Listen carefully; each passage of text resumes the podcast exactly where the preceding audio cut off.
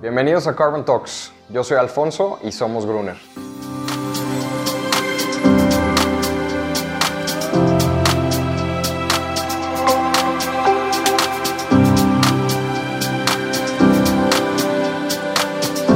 El día de hoy tenemos como invitado a Javier Herrero, que es director ejecutivo de Sistema B en México, con quien estaremos charlando un poco sobre eh, qué es Sistema B, qué hace Sistema B acá en México y cómo las empresas pueden sumarse a este movimiento global para cambiar la forma, eh, los modelos de negocio de las empresas de una manera incluyente, resiliente y sobre todo em, pues midiendo un poco más allá de los estándares habituales. Bienvenido Javier, muchas gracias por estar aquí con nosotros. Gracias Alfonso, muy buena tarde, gracias a ustedes. Bueno Javier, pues entrando un poco en materia, Em, es un tema ahora que, hemos platicado desde hace algunas eh, semanas, meses ya con otros eh, invitados que hemos tenido acá en Carbon Talks. El tema que ya empieza a ver este, este clic de que todo el ecosistema de empresas, eh, gobiernos, el sector financiero empiezan ya a alinearse para empezar a despegar, sobre todo en este tema de en lo ambiental, en el tema de la descarbonización eh, pero sobre todo empezar a, ser más conscientes como organizaciones, como empresas, eh, y empezar a medirse, ¿no? medir su impacto. Eh, puede ser en lo ambiental desde una huella de carbono que ya sea por iniciativa propia o porque en corporativo en Suecia les están pidiendo eso, o bien que también empiezan ya estas políticas de adquisiciones verdes, políticas corporativas en las que empiezan ya a apretar a los eh, proveedores, a los clientes para empezar a tener ya y, generar, implementar cambios eh, materiales en temas ambientales, sociales. Y pues nada, encantados de tenerte por acá, Javier. ¿Podrías platicarnos un poco más? Eh, no sé si gustes compartir de, tu trayectoria, cómo, hace cuánto es que estás ya acá en Sistema B en México y bueno, que nos platiques un poco de, de la organización Sistema B. Claro, Alfonso. Mira, em, yo soy español, nací en España eh, ya hace 47 años. No voy a contar mi vida, obviamente, pero llevo aquí en México desde hace 13 años. Estudié economía en España, luego tengo formación en temas que tienen que ver con el desarrollo humano en el ámbito de la creatividad. Viví en varias ciudades de España y empecé allí a construir como mi desempeño profesional en el ámbito de las organizaciones de la sociedad civil, en las ONGs que les llamamos allá. ¿no? Trabajé Empecé como voluntario en una organización que se llama Oxfam, allá en España Intermon Oxfam, y luego trabajé durante cinco años en temas de movilización y sensibilización social. Y es interesante y viene a cuento con lo que vamos a platicar hoy. Eh, te estoy hablando de los años 90. Los años 90, desde las ONGs, la perspectiva que tenemos de las empresas, sobre todo de las grandes, era de que buena parte de los problemas del mundo se los achacábamos a las grandes corporaciones, ¿no? Y ahí bueno, desde campañas internacionales que hubo en aquel momento, en los finales de los 90, principios de este siglo, que tenían que ver con eh, comercio justo, comercio con justicia, los salarios que recibían los trabajadores del sector textil, explotación de niños, de mujeres, en temas, recordarán todas esas campañas. Claro. Estuve en España hasta el año 2009, en 2009 llego a México y empiezo a trabajar en una empresa brasileña que se llama Natura. Para mí era el, primer gran corporativo en el que trabajaba, ¿no? Y yo no conocía de nada Natura, fue a raíz de una, bueno, pues una persona cercana a la familia que, me invitó a hacer una prueba con ellos. Y lo interesante cuando descubro Natura es todo lo que, cómo Natura tenía una visión que yo la leí y digo, bueno, yo comparo esta visión con la visión de Oxfam o la de Greenpeace o la de Amnistía Internacional y, oye, no hay mucha diferencia, pero esto es un gran corporativo y lo otro son ONGs, ¿qué, qué onda? Y empiezo a descubrir más cosas de Natura y veo que Natura está trabajando con miles de familias con esquemas de comercio justo, que trabaja con agricultura biodinámica, que pone un foco muy, muy relevante en el desarrollo de las personas que trabajan en, su cadena de valor. digo, órales, o sea, están generando un impacto sin ser una ONG, ¿no? Y eso me, impactó. Durante cinco años fui gerente de sustentabilidad, posteriormente trabajé tres años con UNICEF en alianzas estratégicas con empresas eh, a través de un modelo inspirado en la venta directa y desde el 2016 que llega Sistema B a México, empiezo a estar vinculado con Sistema B, primero como consultor, como multiplicador, como aliado y finalmente, pues bueno, me incorporo al equipo en el año 2019. Esto es de mí, obviamente es un poco para contextualizar. ¿Te parece que te cuente un poco más de Sistema B? Por favor. Muchas gracias. Sistema B es interesante porque el movimiento como tal, y nos gusta llamarlo movimiento B, surge en el, año 2006 en Estados Unidos. Eh, es un movimiento que surge a raíz de la iniciativa de varias personas que perciben que es más importante que nunca que, en ese momento en el que se empezaba a hablar mucho de responsabilidad social, eh, amigables con el medio ambiente, algo ecológico, todo este tipo de conceptos que parece que empezaban a cambiar un poco la narrativa del impacto de las empresas, darles verdaderamente una, materialización, algo tangible que verdaderamente pudiera decir, eh, de verdaderamente demuéstrame que eso que estás diciendo es así como lo dices y que no se está quedando en greenwashing. Entonces, es la razón por la que surge una iniciativa que se llama B-Lab, que construye una evaluación precisamente para tener estándares fiables, convincentes, internacionales del impacto que están generando las empresas, del impacto social y ambiental. Este movimiento crece en el año 2012 hasta Latinoamérica, eh, empezando por Chile, luego Brasil, Argentina, pero la mirada de Latinoamérica no solamente puesta en que las empresas midan su impacto y que las mejores se certifiquen, sino que también con una mirada de ante la complejidad de los problemas que tenemos en Latinoamérica, pensar que solamente podemos actuar a través de las empresas es tener una mirada un poco corta, ¿no? Para verdaderamente generar un impacto relevante. Tenemos que meterle una mirada sistémica. En el año 2016 llega a México este movimiento y desde entonces, pues bueno, sobre todo buscamos en Latinoamérica que cada vez más empresas midan y mejoren su impacto utilizando esta herramienta de evaluación que está basada en estándares internacionales pero que sin embargo se puede adaptar tanto a una pequeña como a una gran empresa. Eh, y buscamos que aquellas que quieren liderar este cambio hacia una economía que sea más equitativa, más inclusiva, más regenerativa y donde las empresas puedan ser verdaderamente palancas del cambio social, pues en este caso las mejores puedan tener la opción de, certificarse y que esto sea como un respaldo para todos sus públicos de interés. A grosso modo, eso sería sistema B. Ya, eh, muchas empresas nos, muchas gracias, muchas empresas nos preguntan, em, ¿de qué me sirve certificarme Sistema B? ¿no? Digo, me, pongo un poco como un tercero porque, pues con mucho gusto, este, ya sabes, somos, este, Gruner recientemente se certificó como empresa B, entonces conocemos el proceso. Pero a raíz de este, de este curso de facilitadores de triple impacto, que también recién hemos terminado, y que como nosotros consultores, que es una de nuestras tres líneas de negocio principales, queremos empezar a replicar este movimiento y ayudar a otras empresas que quieren formar parte de, esto y empezar a medirse, como te decía, eh, a, darles ese acompañamiento, ¿no? Pero a veces es difícil porque, digo, hay todo tipo de organizaciones, como bien sabrás, eh, unas que lo tienen muy claro, eh, que le ven todo el valor, pero hay otras que también depende de, el nivel y el, área de la persona que pregunta eso, pero a veces es como, ok, ¿qué, cambia esto? ¿Qué, ¿Por qué es diferente a un, otros distintivos? Digo, al final no es nada más el distintivo, obviamente, es todo lo, detrás, y no nada más llegar a, la certificación, sino lo que sigue eh, durante pues, este compromiso que ya es para, para siempre. Em, ¿Qué les dirías a estas, a estas personas, a estas empresas que, que no tienen claro qué, qué, beneficio puede traer ser eh, una empresa B. Y, y, bueno, eso.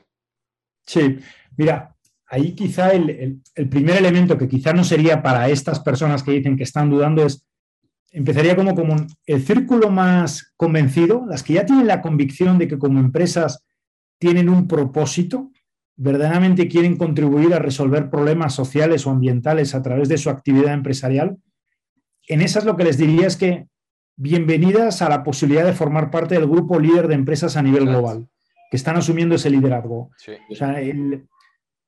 quizá estamos acostumbrados a que cada empresa va creando su trayectoria y en función del liderazgo de, los que lo ponen en marcha, pues bueno, va trazando su camino y tal vez un día pueda ser muy reconocida y le va muy bien y ganan mucho y de maravilla.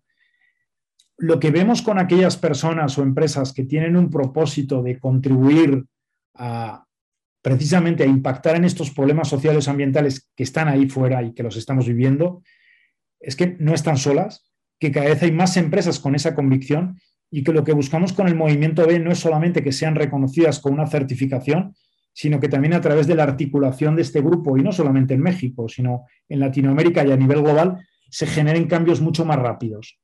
Eso sería para ese círculo de las empresas y líderes que ya tienen esa convicción. Y dicen, bueno, ¿cómo puedo posicionarme como liderazgo? Opta a la certificación. Aquellas que no tienen tanta convicción y que están oscilando entre parte de convicción y parte de conveniencia, eh, lo que estamos viendo es que las cosas no son como hace dos o tres años. Que si bien ya empezaba a emerger esta necesidad de, oye, no solamente te debes quedar en lo que es la famosa filantropía de hace tiempo o la responsabilidad social con una área de tu empresa que parece que se vincula con la sociedad civil y de vez en cuando hace alguna actividad, o lo que es ya más moderno, bueno, más maduro como, como el tener la sustentabilidad como algo integral. Eh, con la pandemia yo creo que lo que nos ha caído el 20 a muchas organizaciones y personas es que las empresas necesitan tomar conciencia también de cómo cada vez sus públicos de interés les van a pedir qué es lo que están haciendo en relación a estos problemas sociales y ambientales. Ya no es tanto esta mirada de soy líder, estoy comprometido con el mundo en el que vivo y doy el paso, sino aguas porque si tú no, si tú no eres consciente de ello, tus clientes, tus consumidores, tus proveedores, la sociedad civil, gobierno, la competencia, eh, te están mirando. Y te están mirando en relación, y lo hemos visto con la pandemia. En la pandemia, muchas empresas, a muchas empresas les preguntaron, oye, ¿qué estás haciendo por tus trabajadores? ¿Cómo estás permitiendo que trabajen a la vez que con toda la tensión que está generando toda esta situación? Pero incluso según el sector, a otras les preguntaban, oye, eh, ¿no anticipaste estos riesgos? ¿En qué medida te estás preguntando el mundo en el que vives? ¿no? O sea, ¿cómo estás considerando el tema social o ambiental en tu estrategia? Entonces, el hacer una evaluación como esta, lo que les permite para empezar es tener un diagnóstico de 360 grados sobre cómo son como empresa y dirán, oye, ¿cómo me fío de ese diagnóstico? Bueno, ese diagnóstico está construido en base a estándares internacionales que lo están realizando empresas de Estados Unidos, de Japón, pero también de África, de Brasil, de Chile, de España, del Reino Unido, de Australia. Y está considerando lo que son los grandes desafíos sociales y ambientales, pero también tropicalizados al contexto local. Entonces, por ahí hay una oportunidad. Oye, ¿qué más ventajas? Bueno, aquellas empresas que se miden toman conciencia también de sus áreas de oportunidad. Y una evaluación como esta precisamente es una palanca que tiene el potencial de innovar. Si lo vemos solamente desde la competitividad empresarial pura y dura, cuando sabes dónde no le estás dando del todo o dónde tienes áreas de mejora, por ahí tienes una oportunidad de, ser más competitivo. Aún más, y perdón que más oportunidades para aquellas que vean el valor, además en la certificación, o quieran decir, oye, pero la certificación me sirve para algo. A ver, transaccionalmente podemos decir que si tú pagas por una certificación, no esperes un retorno igual al que tú estás pagando. No se hace por ese lado, aunque seguramente vas a recibir mucho más. Talento. Los millennials, ¿no? de los que se habla mucho en este tiempo, cada vez más se conectan por causas. O sea, si yo quiero estar trabajando en una empresa o si tengo que estar trabajando en una empresa 8, 10, 12 horas de mi día, día a día durante los próximos años, al menos que ese lugar esté conectado con mis valores. Eh, inversión. Hemos visto también que en la pandemia se han incrementado muchísimo, no solamente el retorno de aquellas, por decirlo así, de aquellas inversiones que estaban referenciadas no solamente a lo financiero, sino también a lo social y lo ambiental, sino que cada vez hay más fondos de inversión que están poniendo dinero en lo que son los famosos criterios ESG, ¿no? de Environmental, Social and Governance. Más elementos, yo creo que hay uno muy valioso que es otra vez el que te decía, el de la comunidad, que es la resiliencia ante tiempos de incertidumbre. O sea, yo creo que todos podemos estar seguros que los tiempos en los que estamos metidos en México y en todo el planeta eh, no van a ser lineales. O sea, esto de crecimiento infinito y, no vamos a tener más sustos como la pandemia hasta dentro de 30 años. Perdonen por ser spoiler, pero por ahí no va el guion. O sea, porque lo estamos viendo, o sea, Omicron, ¿no? Hace dos semanas no había Omicron, ahora ya hay Omicron, de repente caen las bolsas, se empieza a trastornar todo. En esa situación, una empresa, cuanto más se viva en comunidad, desde lo que es estar con otros, con los que compartes valores y que pueden ser tus clientes, tus proveedores y con los que puedes atravesar tiempos de incertidumbre, creo que eso le da un valor añadido. Entonces, serían algunas de las, de las vertientes que le vemos de valor, ¿no? al menos desde, desde cómo lo percibimos y desde cómo nos lo cuentan las empresas. Eh, si quieres, indagamos por ahí. Sí, sí, sí, claro. Muchas gracias. Em, sí, exacto. Y, por ejemplo, también em, pues justo este tema, ¿no? De, crear conciencia como empresa, como organización, lo que comentamos hace unos minutos, eh, pero también preguntarte qué empresas son elegibles para ser empresas B, ¿no? Porque eh, hace algunos días platicaba con un, amigo, un conocido que, que, trabaja en una gran empresa de energía en Europa, que simplemente entrar en su sitio web y conocer lo que están haciendo en temas de descarbonización y que han fijado ya este, metas con base en las, los famosos SBTs, Science Based Targets, eh, Objetivos de Desarrollo Sostenible de las Naciones Unidas, Agenda 2030, sabes que son, o, al menos en parte, van en el camino correcto, ¿no? Pero se preguntan, y esto desde el área del Departamento de Sostenibilidad de esta empresa, que dice, soy una multinacional de 20.000 empleados, en 6, 7, 8 países en el norte de Europa y como que les cuesta trabajo o ven, ven complicado el obtener una certificación debido a la complejidad. Entonces, em, este tipo de empresas son elegibles. Una empresa, una microempresa, ¿cómo, ¿cómo orientar ahí a, a quienes pueden ser y buscar una certificación B? Sí si vemos el espectro de empresas certificadas, podemos ver que el grueso, el porcentaje más alto sí que son empresas medianas, pequeñas, pequeñas, pero también tenemos multinacionales. tenemos empresas como Natura, que, o más bien Natura Co, que no es solamente Natura, sino que incluye al grupo, donde está The Body Shop, donde está Avon, donde está Aesop. Es una empresa gigante, con presencia en más de 100 países, que está certificada B o empresas como Danone en Norteamérica, o más bien hay un compromiso global por parte del grupo Danone que quiere certificarse B todas sus filiales globales para el año 2025 y donde ya tienen más de 35 filiales certificadas. Entonces, que se puede, se puede. Que lleva tiempo, lleva tiempo. Y que no es lo mismo cómo es la certificación de una empresa pequeña que de una empresa, como bien dices, con esa complejidad. Entonces, si me preguntas, oye, pero cualquier empresa del mundo pudiera ser una empresa B. No, tampoco vamos a mentir. hay determinados requisitos para la certificación que no tienen tanto que ver con el tamaño. El tamaño no es un impedimento. Una empresa pequeña se puede certificar, una empresa multinacional se puede certificar, pero sí que tienen que ver en ocasiones con la actividad económica. Hay determinados sectores que se denominan controversiales y que están reportados de forma clara en la evaluación B, donde dice, si eres una industria que realiza este tipo, este tipo, este tipo o este tipo de actividades, en principio no te podrías certificar. Ojo, esto no significa que en el futuro, si hiciera cambios en su modelo de negocio o tomara pasos determinantes para cambiar de alguna forma lo que es ese, el, modelo de negocio de su actividad, oye, que puedan optar a la certificación. Y luego hay otro elemento que nos gusta decir. En este momento, por ejemplo, hay una empresa, y esto es público, que si bien no está optando a la certificación como empresa B, sí que está participando en un programa que se llama Movement Builders. ¿Quiénes participan en este programa? Grandes multinacionales que tienen un compromiso verdaderamente de, respaldar eh, las ideas y los valores del movimiento B, pero que por su propia naturaleza primero tienen que realizar como una especie de transición y, y, más adelante valorar si quieren optar a la certificación. Una de estas empresas, por ejemplo, es Gerdau. Gerdau es la acerera más grande de Latinoamérica. Es una empresa brasileña gigante es una acerera, o sea, no, estamos hablando de una productora de cosméticos, con la admiración que le tengo a Natura. ¿eh? Entonces, vemos industrias de sectores que son pesados, o sea, que dices, oye, ahí, y lo que están haciendo precisamente es caminar de la mano de empresas ya certificadas como Natura o como Danone, precisamente en el entendimiento de lo que supone esta nueva, llamémosle este nuevo ADN de lo, que es el, de lo que es ser empresa. Entonces, pero si nos está escuchando una pequeña empresa que dice, oye, pero yo podría ser tengo dos años, soy una pequeña empresa, soy una empresa tradicional, ¿podría optar a la certificación? Podrías. Pero no son solamente aquellas que tienen ya un modelo de negocio muy centrado en resolver problemas sociales o ambientales. No solamente.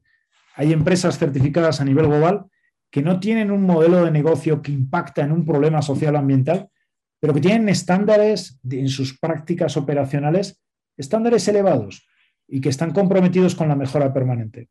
Sí, fíjate que me viene a la mente una, una empresa aquí local en Jalisco que conozco, tengo la dicha de conocer hace algunos años, eh, del sector de, bebidas em, espirituosas. Y es una empresa familiar que bueno, ya es la tercera generación que está eh, operándola. Y digo, no son una empresa B certificada, pero escuchando esto me dan ganas de salir corriendo a acompañarlos a, que se suban a este tren, porque conozco bien sus prácticas, es una empresa que está verticalmente integrada. Y digo, desde la parte del campo donde producen sus insumos, tienen esquemas de comercio justo, Em, entonces, digo, desde ahí en el origen, ¿no? Luego en sus procesos de transformación ya utilizan energía limpia, han ido reduciendo sus emisiones, descarbonizando, em, son muy conscientes de esta parte y, además que como también van a mercados extranjeros a comercializar sus productos, em, conocen el valor y lo, han palpado de pues estos mercados que, que, son mucho más exigentes a veces en, en estos temas sociales y ambientales Em, y, que, y que además, digo, de sus procesos industriales, todos los residuos que ellos generan son, son una empresa muy circular porque tratan sus propios residuos y los utilizan posteriormente como eh, fertilizantes orgánicos para sus propios cultivos, ¿no? Entonces, como que aún así son una empresa eh, mediana, por así decirlo, tienen todo muy bien eh, pensado, muy bien estructurado y están ahí em, pues sí, o sea, como dices, no, no o sea, el, core business de ellos es pues, producir una bebida espirituosa, ¿no? Como bien dices, no es, em, no sé, algún tema eh, enfocado en cambiarle la vida a alguien, pero en, en todos los procesos en los que ellos se ven involucrados como empresa, a quién le compran, cómo le compran, qué hacen ellos, cómo lo transforman, qué generan, ahí están como que haciendo esas cosas bien y que creo que, eh, pues, tienen el potencial totalmente de, convertirse en una empresa B, ¿no? Este, y, comunicarlo sobre todo. Suena así, o sea, y creo que el, yo creo que el gran desafío de este tiempo es que aquellas que tal vez piensen que no tienen esa especie de ADN de no, yo nací directamente para resolver X problema, verdaderamente tomen conciencia de que empezando a medirse, evolucionando determinados procesos internos, vinculándose con, esta, con este tipo de comunidad, eh, pueden empezar a hacer la diferencia. Ejemplos concretos. Mira, hay una empresa B en Argentina que se llama Grupo Mitre. Se dedica al movimiento de tierras y demoliciones. O sea, dices, es lo menos sexy, por decirlo así, de impacto, ¿no? Y dices, bueno, impacto para el suelo, ¿no? Y dices, qué barbaridad. Y tú ves la página web y claro, es una empresa que está muy orgullosa de lo que hace, pero también porque tenemos que entender el contexto de nuestros países. O sea, en nuestros países hay muchos miles de personas, muchos millones de personas que están sobreviviendo con salarios míseros en ocasiones o que han tenido pocas ocasiones en su vida o no han tenido una oportunidad de crecimiento o desarrollo profesional o de inserción laboral, ¿no? Y, hay muchas empresas B que nos están dando ejemplos inspiradores. Está Crepes y Waffles en Colombia, ¿no? que es un restaurante que tenemos también en, en México, tenemos varios de ellos, que tiene un modelo de negocio donde está impactando específicamente hacia un sector de la población, mujeres en ocasiones que han tenido muy pocas oportunidades para tener una oportunidad laboral o para tener acceso a un trabajo digno y que no solamente les dan un trabajo, sino que también hay todo un plan de desarrollo para estas mujeres, no solamente como profesionales, sino también para mejorar su vida personal. ¿no? Entonces, desde esta óptica, yo creo que es algo clave, ¿no? a cualquier empresa que nos esté escuchando, cualquier emprendedor, el hacerse esta pregunta, ¿no? Eh, en mi contexto, ¿qué problemáticas sociales o ambientales percibo que me duelen y sobre las que me gustaría generar algún impacto? A partir de ahí, eh, ¿cómo con mi empresa podría mi propósito ser generar impacto en alguno de esos problemas? ¿no? Y cómo en este caso la evaluación B puede ser una guía extraordinaria para inspirarme todavía más. Y, lo vemos, o sea, créeme que no estoy, no estoy hablando desde la teoría, sino que precisamente tenemos muchos casos prácticos que, vaya, que verdaderamente lo, nos permiten confirmarlo, ¿no? Lo ratifican. Sí, sí, sí, totalmente. Pues Javier, preguntarte, ¿qué, cómo ha cambiado, cómo ha crecido el Sistema B en estos cinco años aquí en México? ¿Y a dónde va Sistema B en México? Perfecto, mira, es bien interesante la historia del Sistema en estos cinco años porque yo reduciría, uno, primer año, la emoción de los primeros meses y el Valle de la Muerte en los siguientes. Dos años de transición creciente y dos años de pandemia. Interesante que los años de pandemia al menos el año pasado fue un año con mucho crecimiento de empresas. Fue el año en el que, por ejemplo, se certificó Puyol, que es una de las empresas más reconocidas en este caso dentro del portafolio. Eh, y que este año ha seguido creciendo a pesar de que sabemos que ha habido desafíos importantes dentro de lo que es lo que le llamamos la certificación. Para quien no haya escuchado de cómo funciona este proceso de certificación, Sistema B no, no certifica, no es México o no es Latinoamérica quien certifica. Hay un órgano independiente en Estados Unidos que se llama B-Lab, que es el que después de que una empresa envía la evaluación y hay distintas como fases de, de chequeo, tarde o temprano se establece un analista que va a ser quien va a estar revisando las preguntas de las empresas que envían la evaluación. Entonces, este año ha sido un año verdaderamente retador porque ha habido una gran demanda de empresas y se han generado cuellos de botella notables en BILAB. ¿Qué significa esto entonces en términos al futuro? O sea, a día de hoy en México tenemos 58 empresas certificadas B. Además, hay unas 18 empresas B de otros países que operan en México y que forman parte de la comunidad B. Lo que significa esto que le da más valor. Una empresa como Natura, Laboratorios Science, Krebs y Waffles, son empresas de otros países que tienen presencia en México y que los integramos en la comunidad para que puedan hacer negocios con otras empresas certificadas en México. ¿Qué queremos que suceda en los próximos años? Mira, este año hemos empezado ya a platicar con cámaras de negocios porque lo que necesitamos es que cada vez haya más empresas medianas y grandes que perciban el valor de medirse con la evaluación B, que quieran hacer negocios con las otras empresas que ya lo son y que esto se convierta, llamémosle, en mainstream. o sea, no solamente algo, wow, qué bueno que eres B, pero no te conozco. No, esto tiene que ser, hemos pasado de ser invisibles a ser visibles, ahora verdaderamente tenemos que ser relevantes. y relevante significa que las empresas, las cámaras de negocios, las entidades financieras, los fondos de inversión, perciban a las empresas B como un aliado clave para su cadena de valor, como un lugar en el que poner lana, porque verdaderamente con eso están generando impacto. Que obviamente gobierno, que quizá en algunos lugares, bueno, en ocasiones tiene una percepción pelín peyorativa de, lo que es la empresa, que vea que hay empresas que están haciendo las cosas como, como se pueden hacer, que obviamente no son perfectas, como tampoco es perfecto ningún gobierno. Y, y entonces, a partir de ahí, empezar a generar ya un movimiento más ambicioso de, imagínate, ¿no?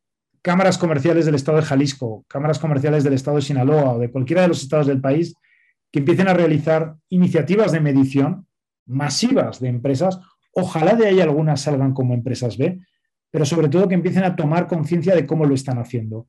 Porque la sensación que hay es que todavía hay demasiado, permítame la expresión, wishful thinking de que no, nosotros ya lo hacemos bien, no, perdón. O sea, vamos a hacer la prueba del algodón. Exporta, compite en el exterior y vamos a ver qué te dicen, ¿no? Y tú, vosotros lo sabéis bien en Gruner. O sea, recién terminada la COP26 se empieza a hablar ya de que es posible que se pongan aranceles al carbono, a las emisiones de carbono en Europa pronto. Si las empresas no se miden, eso va a ser un golpe muy fuerte a su competitividad, porque no les van a abrir los mercados, porque van a ser mucho más caros precisamente por, por estas externalidades negativas en el tema ambiental.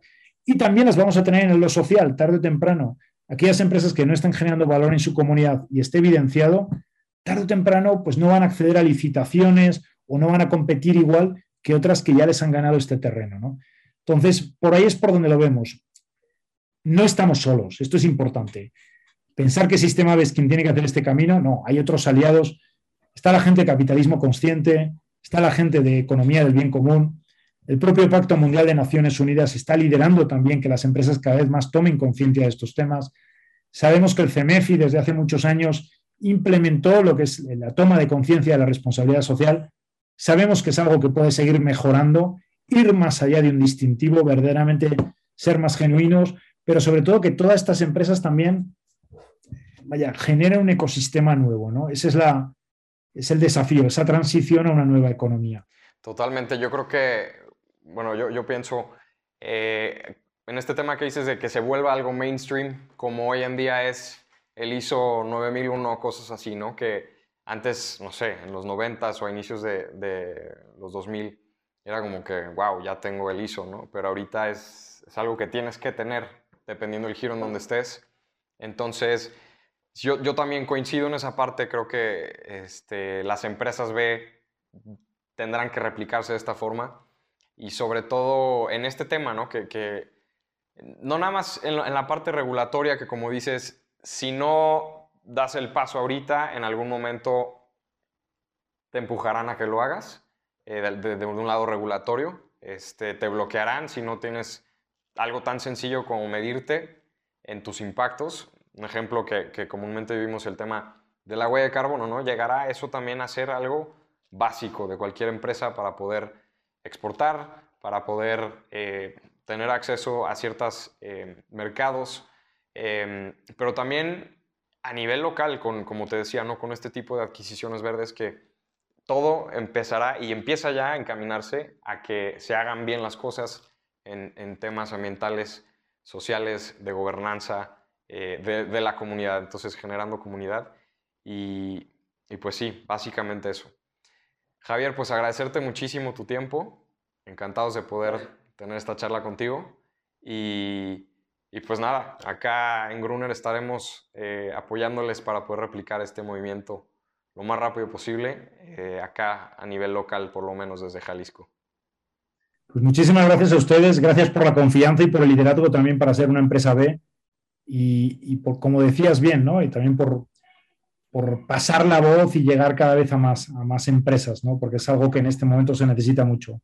Entonces, ojalá que para el 2022, si queréis en el primer semestre, podamos tener cuando queráis otra, otra plática y vamos actualizándonos de cómo avanza el año. ¿Te parece? Encantados. Muchísimas gracias, Javier. Gracias a ustedes. Un gusto. Hasta luego. Los invitamos a suscribirse para conocer cómo crear un futuro sostenible. Podrán encontrarnos como Gruner MX en Instagram, LinkedIn, Twitter y Facebook. Los invitamos.